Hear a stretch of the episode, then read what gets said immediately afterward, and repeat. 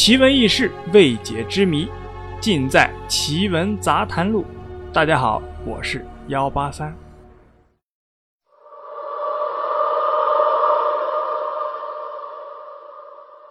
一九八三年六月十六日，内蒙古自治区呼伦贝尔蒙喜贵图旗，也就是现在的雅克什市，发生了一起惊天的大案。八名年轻犯罪分子一天之内强奸、轮奸女知青，残忍地杀死了二十七名女知青、干部、职工、老人和两岁的孩子，一时间震惊了中央高层领导，震惊了全国，震惊了司法界。接下来，我们就要说一下“六幺六”惊天大案的始末。内蒙古呼伦贝尔蒙喜贵图旗的雅克什。素有呢“林海明珠”之称，中央直属的特大型企业大兴安岭林业管理局就设在雅克什镇，所以人们也习惯的叫它雅克什林管局。由于种种原因，直到1983年，知识青年上山下乡，还是这个林管局解决待业青年的一种重要方式。雅克什林管局所属的林业设计院。为了解决本院待业青年的出路问题，几年前在距雅克什十公里处的红旗沟建立了一个知青点。红旗沟呢，四面环山，地势开阔，土地肥沃。红旗沟知青点呢，实际上是一个有一定规模的农场，主要任务是种植蔬菜。在当时来说啊，这个知青农场是一流的设计。一流的建筑、宿舍、食堂、仓库、活动室、半地下室的菜窖一应俱全。清一色的红砖红瓦，在绿色的草垫子上十分的显眼。谁能料到，在如此美丽富饶的地方，一九八三年的六月十六日，居然能发生一起令人毛骨悚然、举国震惊的特大凶杀案？一九八三年六月十六日。星期六，阳光灿烂，因为是一年中最好的季节。内蒙古呼伦贝尔蒙喜贵图旗雅克什镇林管局所属的林业设计院红旗沟农场的人们，从早上六点钟就已经下地干活了。上午九点呢，于洪杰还在床上躺着。于洪杰是雅克什出名的一霸，小有名气。曾经啊，被公安机关多次收审拘留，但每次啊都是经过教育后啊释放，没有受到法律的严惩。自从四月份，在万般无奈的情况下，来到了红旗沟农场。来到这里后啊，于洪杰的心情就一直没有舒畅过。他讨厌这里的一切，对现实的不满呢，使他对这里的一切都看不顺眼。常常啊，消极怠工，打闹起哄，毁坏庄稼。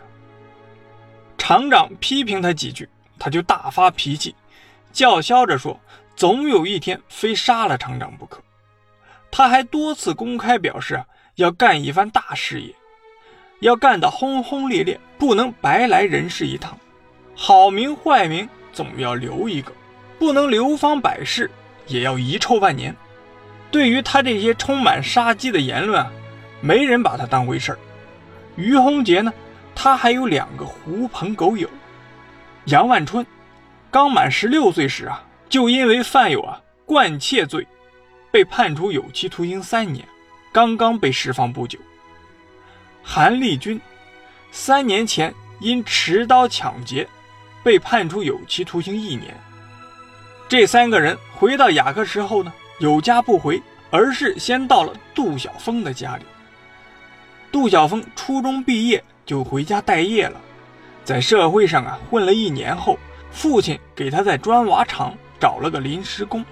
他曾经和于洪杰在一起混过一段时间，是于洪杰的小兄弟。杨万春从杜晓峰家出来以后啊，找了个借口先回家了。于洪杰跟着韩立春来到了韩家。吃过饭后呢，韩立军和于洪杰又一块来到了杨万春家。杨万春呢，正在和家人吃饭，见到于洪杰和韩立军进来，连忙啊起身让座，并张罗着拿酒。当天呢，三个人从杨万春家里出来以后啊，就喝得东倒西歪，摇摇晃晃。杨万春走到院子门口的时候呢，又返了回去。